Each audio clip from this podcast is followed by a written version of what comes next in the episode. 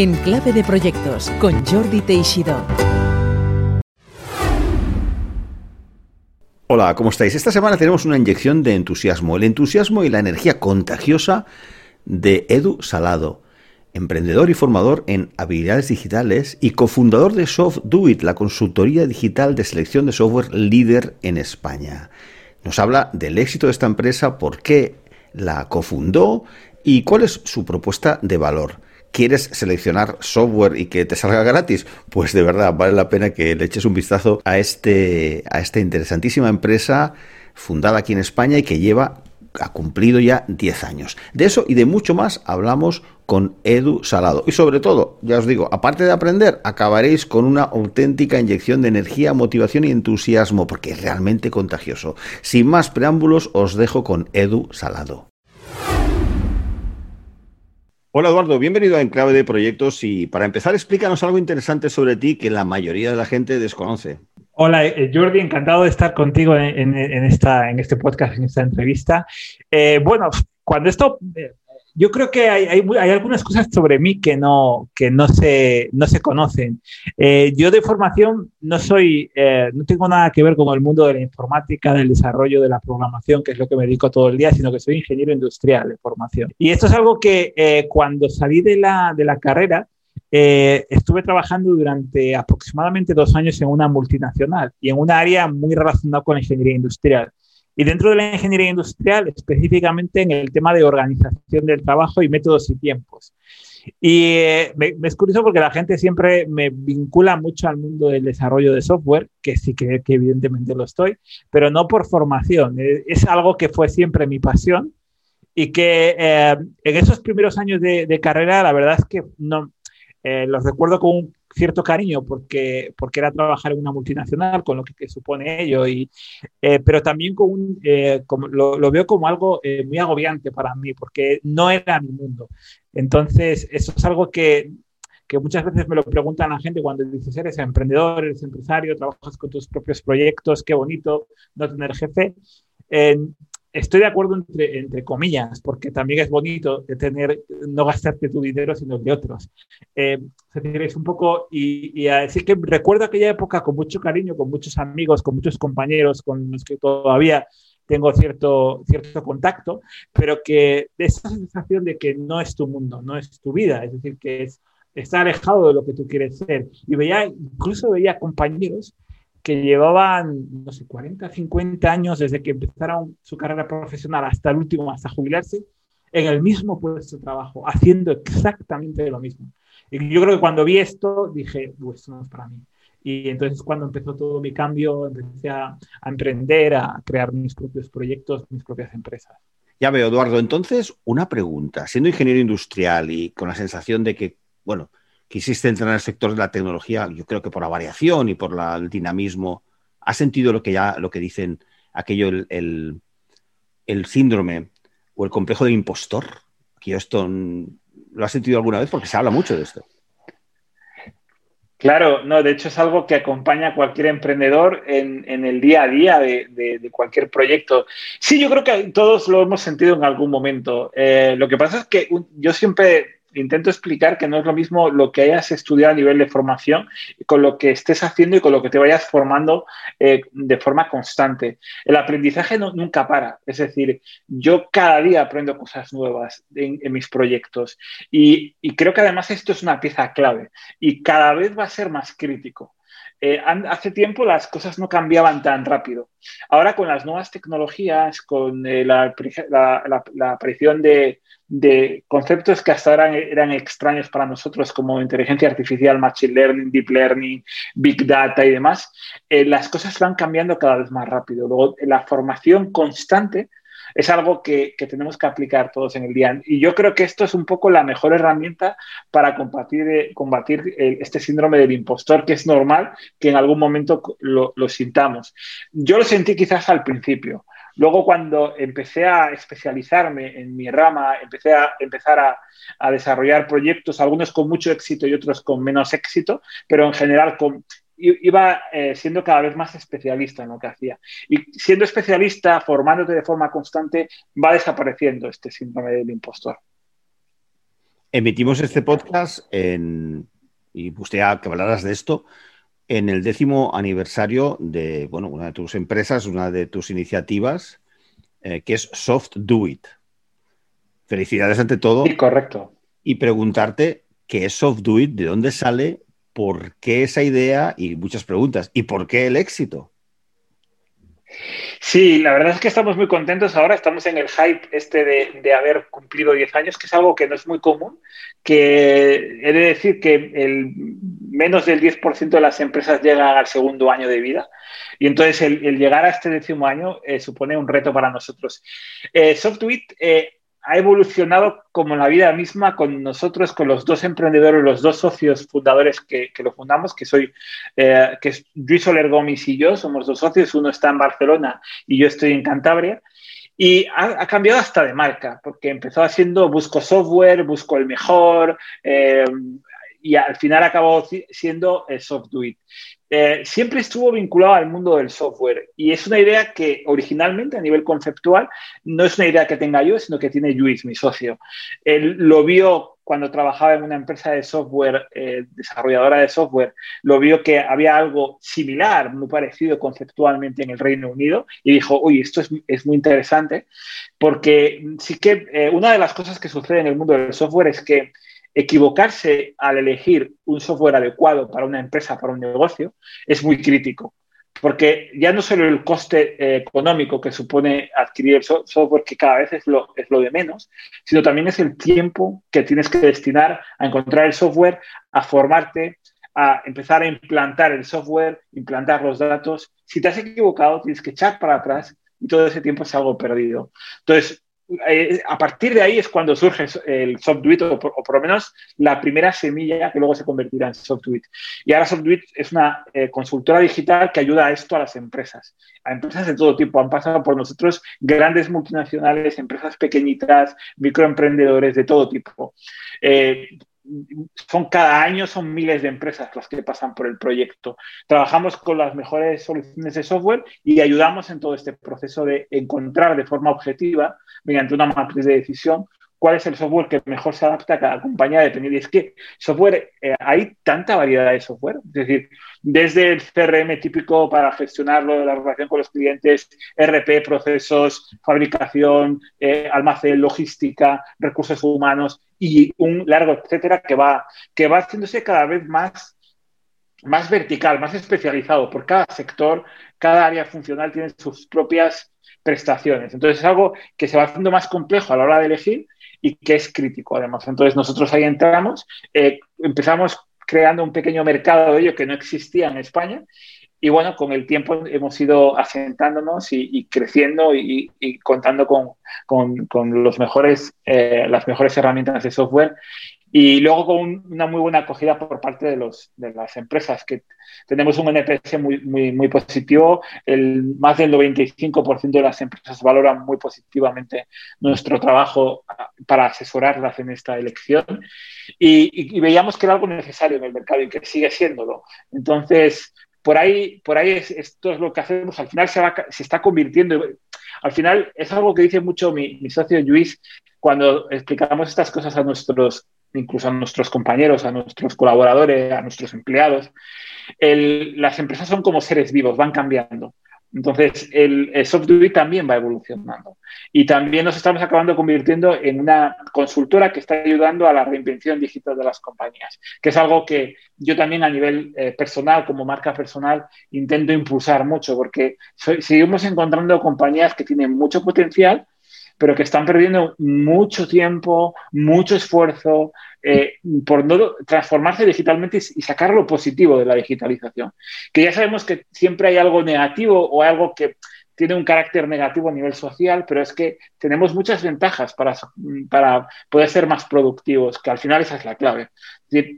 para mí la transformación digital, y eso es algo que siempre eh, lo decimos en Software, no es un fin, es simplemente una herramienta para conseguir un fin de negocio. Es decir, al final lo importante es que tu negocio tengas un objetivo a cumplir, factures más eh, o no, o, mm, eh, o sea un fin social, porque las ONGs también tienen un fin. Pero al final utilizamos como herramienta la transformación digital y eso es un poco lo que hacemos en SoftDuit y por eso, y claro, 10 años para nosotros es, es una pasada. Un gran éxito. ¿Ayudáis entonces a empresas de todo tipo, grandes, medianas? Eh, ¿Tenéis un segmento específico? En principio ayudamos a cualquiera y entonces dependiendo de, las necesidades que tenga la empresa, normalmente las empresas más grandes es más complejo elegir software porque hay que tener en cuenta muchas áreas funcionales que tienen sus peculiaridades. Entonces, nuestro trabajo, una empresa grande, suele ser más delicado porque tienes que eh, escucharla muy bien, entender muy bien cuáles son sus procesos y, tener en cuenta estas variables para poder elegir. Cuando es una empresa más pequeña, si es una micropyme, un autónomo y demás, normalmente ya tenemos muy parametrizado lo que necesitan. Y entonces les hacemos estas preguntas y el proceso es más rápido. Es decir, rápidamente les damos, mira, estas tres opciones para ti son ideales. Y ya les, eh, les ponemos en contacto con el fabricante o bien les enviamos directamente a la web del fabricante o les ponemos en contacto. Pero, pero normalmente las, eh, las empresas pequeñas suelen tener necesidades que están más parametrizables, que son más fáciles de... no siempre es así, ¿eh? pero suele suceder esto. Pero sí, no tenemos un target. Eh, casi todas las empresas, sí, lo que hemos dividido es SoftWeek en función del área funcional, porque eh, ahí sí que el, software cambia. Normalmente, por ejemplo, si tú quieres un software para gestionar almacenes, normalmente vas a ser una empresa relativamente grande. ¿Vale? Una pequeña tienda, esto lo hacen mediante un software que se llama TPV, que es el mismo que se encarga luego de cobrar y demás, gestiona un poco todo esto. Pero si estás hablando de un centro logístico, las necesidades cambian. Entonces el software también es más sofisticado, los parámetros, las variables son diferentes. Pero sí que trabajamos de todo tipo. Hoy, hoy por ejemplo, hemos, eh, creo que han entrado en torno a 200 empresas que, han, han, utilizado el sistema, por ejemplo. Entonces, Claro, algunas son muy pequeñitas y simplemente les decimos, vale, con lo que me has dicho es suficiente para decirte que te vale esta, esta y esta. Eh, y otras tenemos que incluso llamarles, oye, mira, una reunión y, eh, esto es un poco lo que, lo que hacemos que además tiene algo curioso y es que, muchas veces el la propia empresa se sorprende. Y es que para la empresa, para el que hace la consulta, no hay coste no, no, no, tiene, no hay un coste, no tiene que pagar nada por hacer esto. nuestro modelo de negocio va por otro lado, no va por eh, eh, la, recomendación y este, esa preconsultoría, no tiene un coste para la empresa. Vale, es, muy importante en de proyectos, ya sabes, las fases. O sea, primero yo soy una empresa que necesita seleccionar un software, ya habéis dicho que tocáis todos los palos, puede ser CRM, RPs, lo que sea. Entonces digo, vale, quiero un criterio objetivo de una empresa que sepa de esto vosotros, perfecto. Y entro en una página web, ¿no? Y digo, relleno una serie de, cuestiones, aunque como tú dices, en el caso de una empresa más grande, lo podemos hablar un poco más en detalle quizás después, relleno todos esos datos y vosotros me recomendáis esto, esto, esto, esto. Y eso es gratuito, es como un poco, en cierta manera, el, el, regalo atractivo, ¿no? Para crear una relación, entiendo, ¿no? Muy bien. A partir de ahí vosotros eh, una consultoría significa horas de trabajo, de ir al departamento, entrevistar a aquel, pues un proyecto bastante gordo, una empresa mínimamente grande, no muy grande, tres meses, son proyectos largos, ¿no? Eh, es decir, esa sería la segunda fase, ¿no? Hay gente, un cliente que dice, correcto, me ha gustado lo que tiene SoftDuit, necesito que, quiero trabajar con ellos, ¿no? Eso necesitas asignar uno o dos consultores a full time, un tiempo, ¿cómo funciona esto? No, esto en realidad esto es algo que, nosotros no llegamos a esa fase, que eso, eso es importante.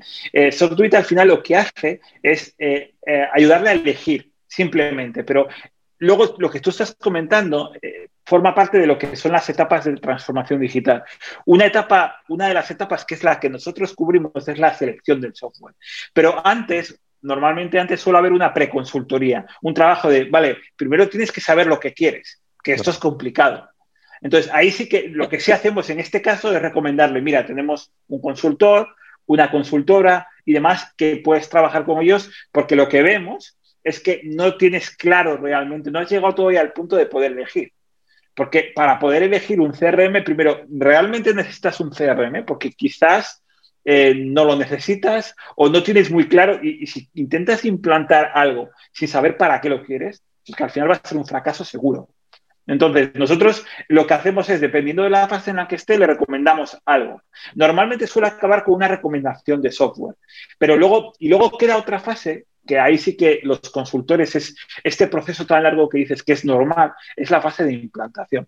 Si la empresa es grande y tienen que implantar un RP, un CRM, un SGA o software de recursos humanos, esto normalmente es un proceso muy largo y bastante costoso, porque sí que son varios consultores trabajando con un montón de datos. Pero eso normalmente nosotros lo que decimos es, vale, de todos los que hay en el mercado, lo que encaja para ti puede ser, imagínate, Microsoft, SAP, SAP, eh, el que sea. Y a partir de ahí, eh, normalmente ya entra esta, esta empresa o, consultores afines a ellos a trabajar. ¿Vale? Y de ahí el, modelo de negocio. Nosotros también, de, ahí, nosotros, el que nos paga no es el fabricante, o sea, no es el, la empresa, sino es el fabricante y consultor y demás, que al final entra a trabajar con, el cliente. Ah, o sea, es como vosotros generáis lo que llaman en marketing un lead, ¿no? Es decir, eh, correcto, somos Lean, nosotros somos un Lean Machine, eso es una máquina de leads. Ah, muy bien. Y entonces, para, por tanto, tenéis acuerdos con los fabricantes para poder ser parte del. ¿No? Correcto. correcto, efectivamente. Nuestro cliente es el fabricante de software. Nosotros generamos leads por un lado. De hecho, en realidad tenemos varios modelos de negocio. Uno es la generación de leads entonces es un proceso de pay per lead, nos pagan por el lead. Interesante. También, también para las empresas o para los proyectos más pequeñitos, eh, pymes, micropymes, tenemos un proceso, una forma de, negocio que es un eh, eh, pay per click, un PPC.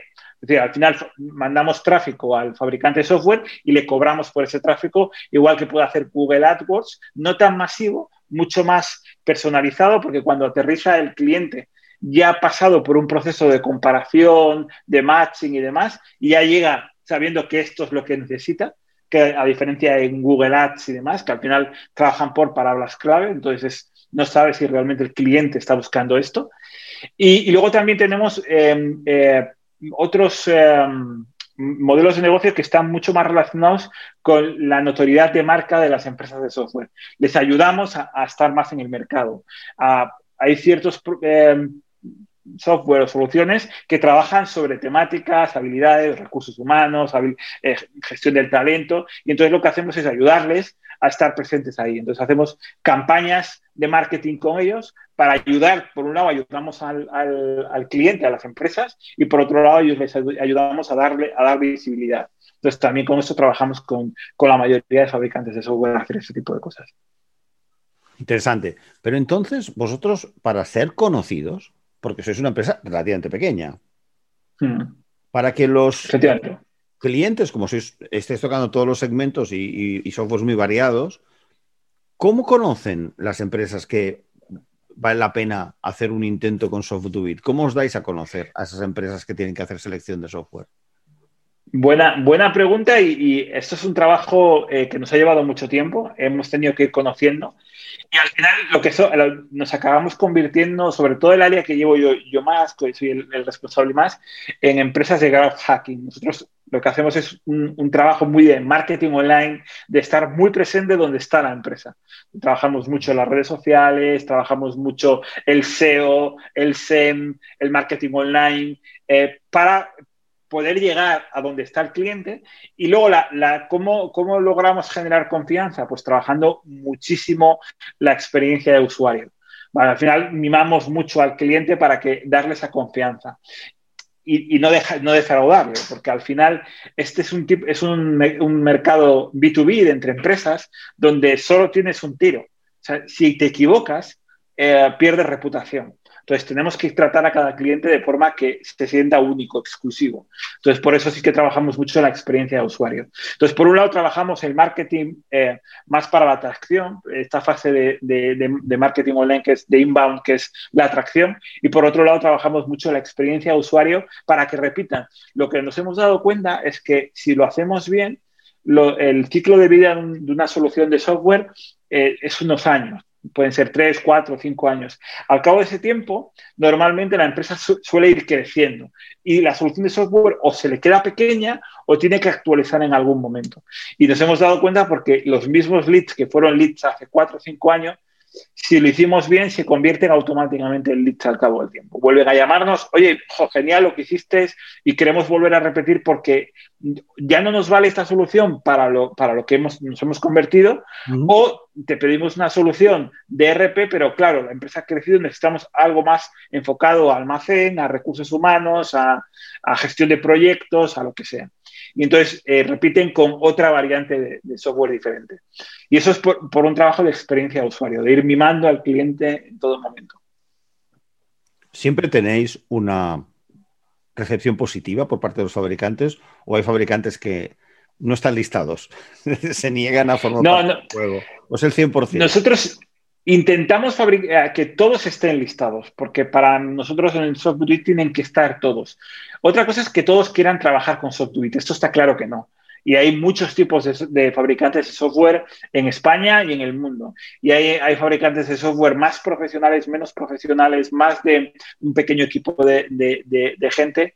Y para, para, nosotros es importante hacer también un cribado de calidad. ¿Por qué? porque ya no, es, ya no vale solo que el software sea bueno, sino que la, eh, la experiencia del software y el soporte postventa sea adecuado. Porque si no, no sería profesional. Mira, nosotros nos hemos encontrado soluciones de software que pueden ser relativamente buenas o, o medianas, pero que luego no atienden al cliente. Y el cliente luego al final a quien se queja no es al fabricante de software, es a software. Entonces nosotros hablamos con ellos y esto lo detectamos muy rápidamente. Entonces necesitamos que el software sea bueno, pero que la respuesta que den también sea buena. Si no, no, vale, porque la gente se va a sentir... Detrás de un software siempre hay atención, siempre hay gente que lo utiliza y, y el soporte es muy importante. Entonces, o bien es algo muy sencillo e intuitivo que lo puedes manejar, o siempre surgen dudas. Y esa atención es fundamental. Entonces, por eso siempre intentamos cribar esto, es decir, trabajar mucho con ellos, hablar con ellos, conocerles bien, porque no queremos recomendar cualquier cosa. Y, claro, estamos hablando ahora actualmente más de 1.200 soluciones de software. Entonces, eh, hay algunas que sabemos que bien, es una solución correcta, pero que no van a atender a nuestros clientes. Entonces, a la hora de recomendar, tenemos en cuenta muchos factores y más cuando la variabilidad es tan grande. No, es que haya una o dos, es que estamos hablando de miles de, soluciones y que va creciendo porque salen unas, también desaparecen otras. En todos estos 10 años hemos tenido que dar baja a empresas porque simplemente han desaparecido.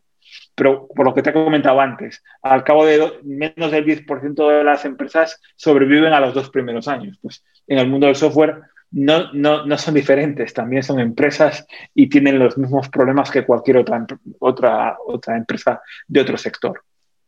Has hablado mucho de la experiencia de usuario. En la, el éxito de un proyecto de implantación de una solución software o de cualquier solución tiene mucho que ver con los servicios que tú también has comentado. Del soporte, pero hay algo que viene antes del soporte, que es el proyecto. ¿Extendéis vuestro screening o vuestro análisis a los implantadores de esa solución o solamente puramente el producto? Actualmente al producto, pero estamos trabajando en la implantación. De hecho, es algo que siempre nos ha llamado.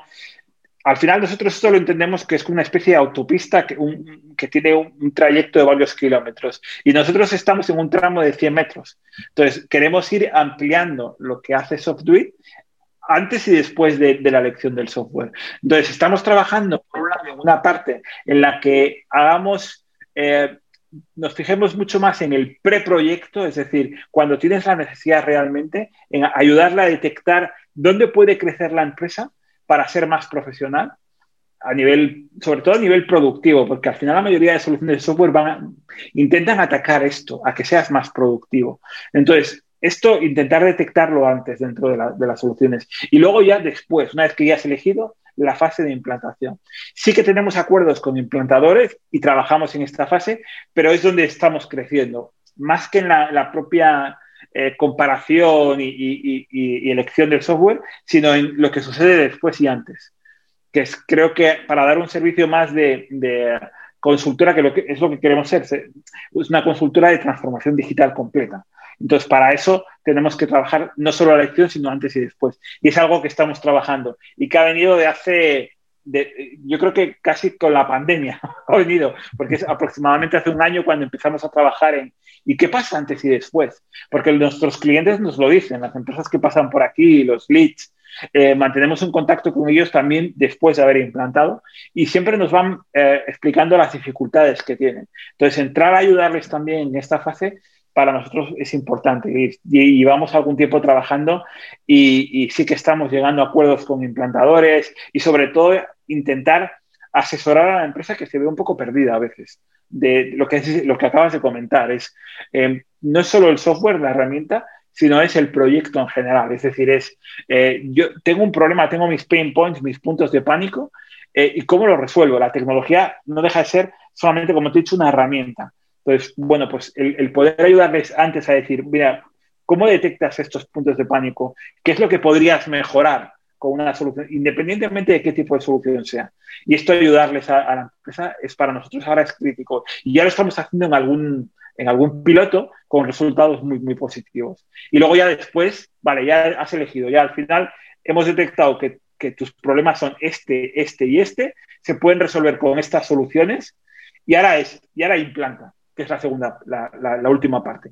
De ahí también estamos trabajando en ayudarles en este proceso de implantación o bien colaborando con externos, porque claro, somos una empresa que de Luis y yo, que éramos originalmente a, estas 12 personas que nos acompañan y que, bueno, que, vamos creciendo, pues en poco tiempo hemos ido creciendo y de forma muy sostenida y seguiremos creciendo. Pero claro, no somos una multinacional de miles de, empleados. Entonces, nos gusta colaborar con, otros agentes, con consultores que están mucho más especializados en este trabajo y que también nos pueden ayudar con su experiencia. Me pregunto, yo creo que ya nos has comentado los planes de futuro. Lo de la consultores integrales de la transformación digital es un objetivo muy ambicioso, pero los objetivos ambiciosos son los que, los que motivan, ¿no? Es decir, que tenéis la sensación de que más solamente la selección del producto de software es una parte y vosotros queréis estar en el durante y en el después de alguna manera, ¿no?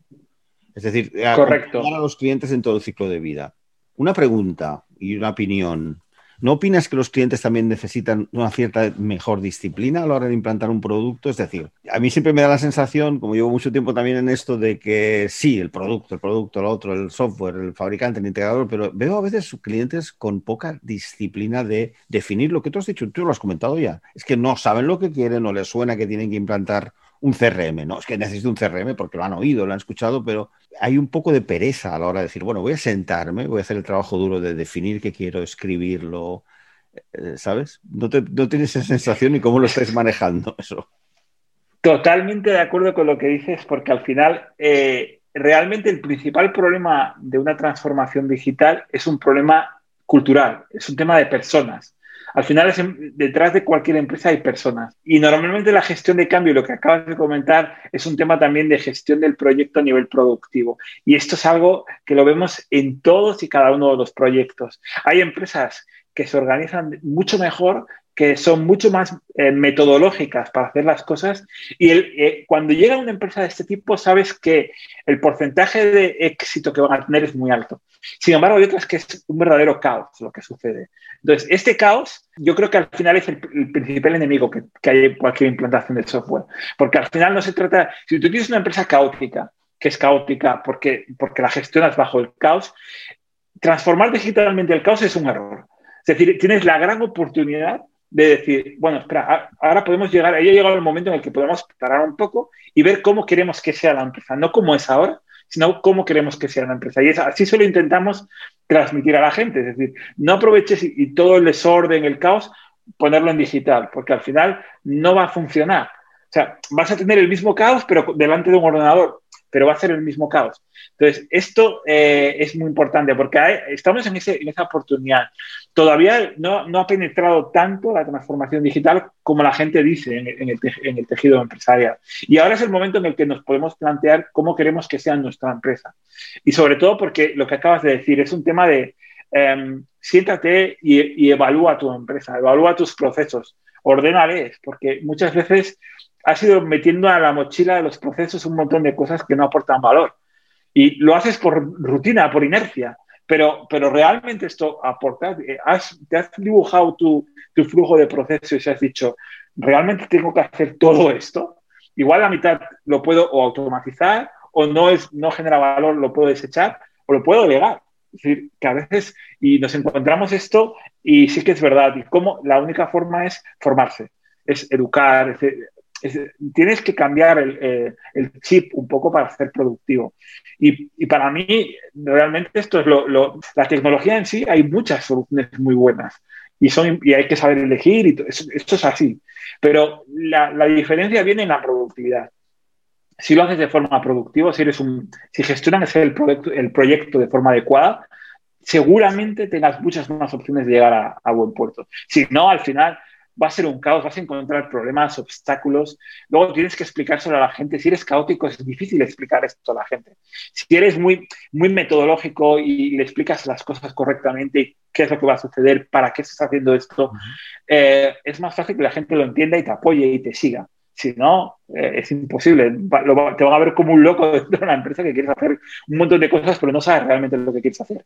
Bueno, en este décimo aniversario de SoftDoIt, para conocer más sobre vosotros, entiendo softdoit.com o algo así, ¿no? Seguramente. Sí, softdoit.com es una, es, una, es una abreviatura, de, es una, os redirige al, proyecto que tiene dominio.es porque nos centramos mucho en el mercado español y el mercado LATAM, que también ha llegado casi como un aditivo porque las búsquedas y el marketing lo hacemos en español.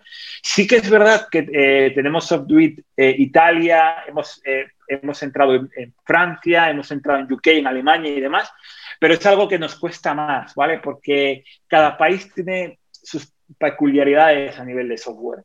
Entonces, bueno, sí que estamos trabajando en una, en una, internacionalización, pero donde somos realmente fuertes es en España. Entonces, softduit.com redirige a softwareduit.es, que es el, el, el, dominio con el que hemos nacido en el último cambio de marca que tuvimos, que hemos tenido varios pero, pero porque al final nos enfocamos en, el software como una herramienta para construir mejores empresas. Y sí es, ahí nos podéis encontrar, estamos en todas las redes sociales, en LinkedIn sobre todo, pero también en Twitter, en, Facebook. Estábamos, no trabajamos mucho en Facebook porque somos más B2B, entonces, bueno, no, no, no, Comprensible. No, y, y, yo que conozco tu perfil y hace un tiempo, la verdad es que el perfil de Edu Salado merece la pena de visitarse porque es entusiasta y, e Gracias, gracias. que posteas, lo digo de verdad. Pues los planes de Edu Salado, hemos hablado de, de SoftDuit, los tuyos a nivel eh, como profesional, ¿cuáles son tus objetivos post pandemia, si me permites la expresión? Pues, claro, a ver, eh, yo también he ido transformándome con el proyecto de SoftDuit y, y ahora sí que doy mucha importancia a la marca personal porque tanto Luis como yo eh, tenemos que potenciar mucho nuestra marca, porque al final liderar una empresa también supone tener tu propia marca. A mí a nivel profesional, eh, eh, eso es algo que, que lo, lo, hablo mucho con la gente, porque lo, lo que me, todavía me queda mucho, porque nuestras carreras profesionales cada vez van a ser más largas. Es decir, con esto de que la esperanza de vida es más alta y de que los planes de jubilación quizás para nosotros nos lleguen muy tarde, eso es. Entonces, al final, eh, eh, van, y entonces sí que me, eh, hay algo que sucede actualmente y es que es muy probable que tengamos que reinventarnos varias veces a lo largo de nuestras carreras profesionales. Entonces, yo ahora mi reinvención es mucho más a, meterme en el, área de la, consultoría, eh, de todo este proceso de transformación digital. Entonces, sí que estoy ayudando mucho más a empresas, eh, casi como un tú a tú, eh, para todo esto que he vivido con SoftDuit, que nos ha permitido en, en, entrar en, en, tantos miles de empresas y ver lo que sucede, intentar ayudarlo, pero de forma más cercana, ¿vale? Porque sí que me he encontrado esto, que hay mucho miedo sobre el tema de la... Eh, porque lo ven como, vale, hasta ahora no era necesario, era como, ojo, sí, el futuro está en la digitalización, pero bueno, mientras llega el futuro yo sigo como estoy. Y entonces, ahora que realmente lo ven como algo de que ya es estratégico, porque si no lo haces tú, lo hace tu competencia, te adelanta y te quedas fuera del mercado, empieza a generar eh, ansiedad. Entonces, el intentar llegar a ellos para decir, esto no es una cuestión de, estar de generar ansiedad, sino de ir adquiriendo una serie de competencias que te van a ayudar a que este proceso lo hagas de forma muy natural. ¿Vale? Uh -huh. y, y, y, creo que y, y, me estoy encontrando en este camino con gente pues, de mi generación o incluso generaciones mayores a la mía, que, que, si se lo explicas bien, tienen una herramienta que no tienen la gente, eh, los millennials y demás, y es una experiencia brutal. Entonces, si les das las herramientas digitales adecuadas, eh, tienen mucha más capacidad de, lo que la gente a veces cree y pueden eh, y tienen ese impulso que, que, que, a veces igual todavía les falta a generaciones que, que no han llegado a, estos puestos. Entonces, yo estoy trabajando mucho en este área. Me gusta mucho la formación también, porque es que lo, considero clave. Es decir, em, donde tienes que atacar es, es en formarte y además de forma constante. Hoy, por ejemplo, que, me, que he grabado un vídeo hablaba de esto, y es que eh, la formación además cada vez tiene que ser más continua porque las cosas cambian cada vez más rápido. Entonces, o te mantienes, esto que los americanos llaman lo del never stop learning, nunca puedes dejar de, aprender, esto nos, nos, afecta personal y profesionalmente. Entonces, voy, intento ir hacia, hacia ahí a nivel de marca personal y por eso estoy muy, muy ahora muy activo. También me, eh, en todo este camino me he juntado con, he conocido a muchos eh, otros emprendedores y, y a comunidades que, que, que tratan pues temas ya muy, muy, muy, puntual. Y yo me gustaría citar a dos que, que, son muy, muy, muy interesantes en diferentes perfiles. Si son perfiles más eh, junior o, más de, incluso más de autónomos eh, que están trabajando ahora en remoto y que hay una comunidad muy, muy interesante que se llama Sin Oficina, sinoficina.com. Es una iniciativa que, lanzó Bosco Soler que es un, emprendedor y un visionario en ese sentido, que hizo el primer coworking virtual en España. Y es alucinante lo que hacen eh, en, ese proyecto. Y lo que aprende es la gente que conoces. Sí, sinoficina.com. Y luego para otras generaciones que ya han pasado de los 40 y que, bueno, pues eh, eh, que y aquí yo es donde insisto en que muchas veces tienen que reinventarse, ¿vale? Y sobre todo los que han estado del lado corporativo porque es algo que tiene una, vida finita. Entonces, tienen que reinventarse. Y ahí hace poco conocí a, un, a, un, executive coach que se llama Adrián eh, Herkovitz y que ha, creado un proyecto muy interesante que se llama 40 Plus League, la liga de los de más de 40. Y es una comunidad brutal, donde aprendes de gente que tiene mucha experiencia. Y entonces, eh, de hecho, es a partir de todas estas comunidades donde eh, me ha hecho pensar en que tengo que potenciar mi marca personal, pero con esa idea de intentar ayudar a las demás en, lo que a mí se me da bien, en lo que me gusta, que es en, esta digitalización, esta reinvención digital de las compañías. Bueno, pues aparte de recomendarte todo el catálogo, sí que un episodio muy reciente, el que tuvimos hace un par de semanas con Xavi Roca sobre marca personal y su libro Desmárcate. Qué bueno. algo que, recomiendo que escuches. Edu, muchísimas gracias. Qué bueno. Xavi Roca es, un, es muy bueno, su libro de marca personal es una pasada, es un referente. Pues hace dos semanas estuvo aquí en, tu mismo lugar, siendo entrevistado, así que te lo recomiendo que, lo escuches. Y Edu, muchísimas gracias, felicidades a Soft Do It por estos 10 años. Muchas gracias, eh, Eduardo. Muchas gracias, Jordi. Pues como os prometí, aparte de aprender, pues una auténtica inyección de entusiasmo. Así que gracias a Edu Salado y a Soft It. Soy Jordi Teixidó, gracias por escucharme. Por favor, conecta conmigo en enclavedeproyectos.com, envíame tus sugerencias, eh, tus comentarios, tus críticas, temas que te gustaría tratar y te espero la semana que viene. Hasta pronto.